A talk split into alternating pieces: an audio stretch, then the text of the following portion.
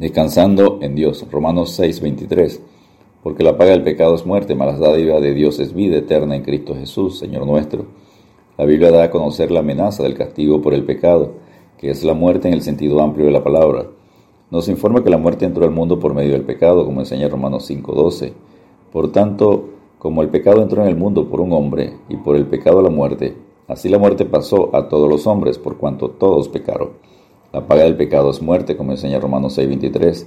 Enseña Romanos 5:17, pues si por la transgresión de uno solo, Adán, reinó la muerte, mucho más reinarán en vida por uno solo, Jesucristo, los que reciben la abundancia de la gracia y del don de la justicia. Número uno, la muerte espiritual.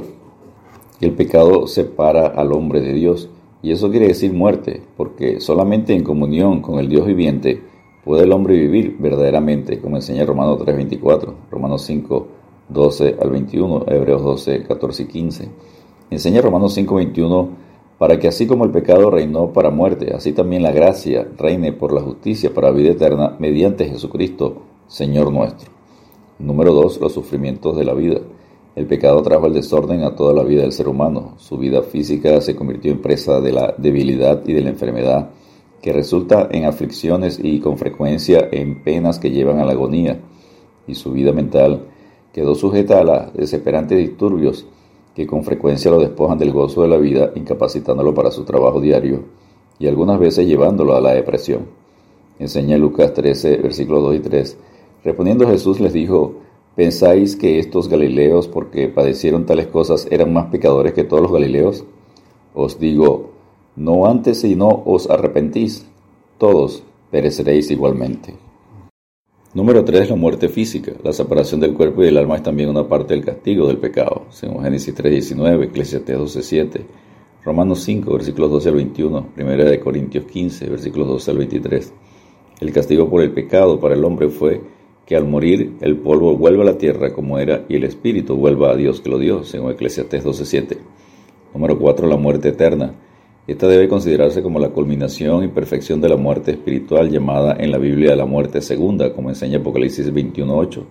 Pero los cobardes e incrédulos, los abominables y homicidas, los fornicarios y hechiceros, los idólatras y todos los mentirosos tendrán su parte en el lago que arde con fuego y azufre, que es la muerte segunda.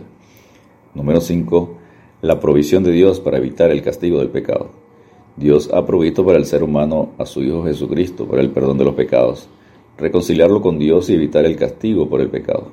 El ser humano solo puede ser salvo del castigo del pecado al creer en Jesucristo, como enseña Juan 3:16. Si rechaza a Jesucristo recibirá castigo eterno, como enseña Juan 3:36. El que cree en el Hijo tiene vida eterna, pero el que rehúsa creer en el Hijo no verá la vida, sino que la ira de Dios está sobre él. Solo hay un camino para acceder al Padre Celestial, a Jesucristo, según Juan 14:6.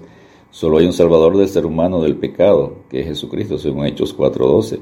Solo hay un mediador entre Dios y el ser humano, que es Jesucristo, según 1 Timoteo 2, versículos 5 y 6, que dice, porque hay un solo Dios y un solo mediador entre Dios y los hombres, Jesucristo hombre, el cual se dio a sí mismo en rescate por todos, de lo cual se dio testimonio a su debido tiempo. Solo hay un abogado que puede interceder para el perdón de los pecados del ser humano, Jesucristo, como enseña 1 Juan 2, versículos 1 y 2, Romanos 8, 34 y Hebreos 7, 25. Enseña Hebreos 7, 25, por lo cual puede también salvar perpetuamente a los que por él se acercan a Dios, viviendo siempre para interceder por ellos. Número 6. La provisión de Dios para el creyente. Dios provee para que el creyente se mantenga separado del pecado y en comunión con él. Provisión número uno, la palabra de Dios. La palabra de Dios en nuestros corazones servirá para prevenir el pecado, porque nos avisará, recordará, animará, fortalecerá y guiará cuando seamos tentados a pecar. Enseña 1 Corintios 10:13, no os ha sobrevenido ninguna tentación que no sea humana, pero fiel es Dios, que no os dejará ser tentados más de lo que podéis resistir, sino que dará también juntamente con la tentación la salida para que podáis soportar. Provisión número 2, la intercesión de Cristo.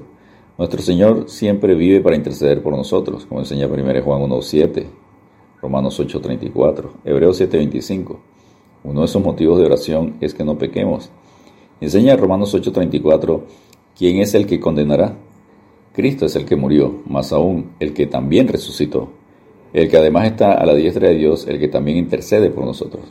Provisión número 3, el Espíritu Santo que habita en el creyente. El Espíritu Santo da al creyente la capacidad de vivir separado del pecado, para andar en el Espíritu, como enseña Galatas 5.16, Galatas 6.8.